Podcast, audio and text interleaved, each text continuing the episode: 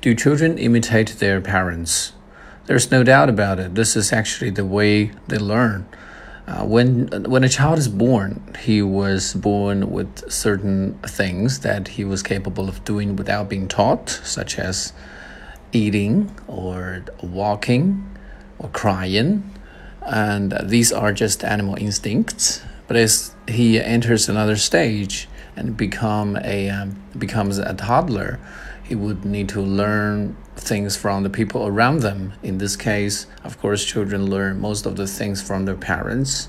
Um, for example, they will copy the words that the parents say and uh, imitate the behavior of their parents.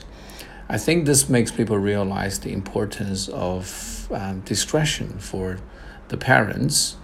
They need to be very discreet because and if the parents say something dirty, uh, swear, and or if they uh, do not pay attention to their behavior, like if they litter around in the street, uh, their children will copy their behavior immediately, and that can cast very bad influence on their children.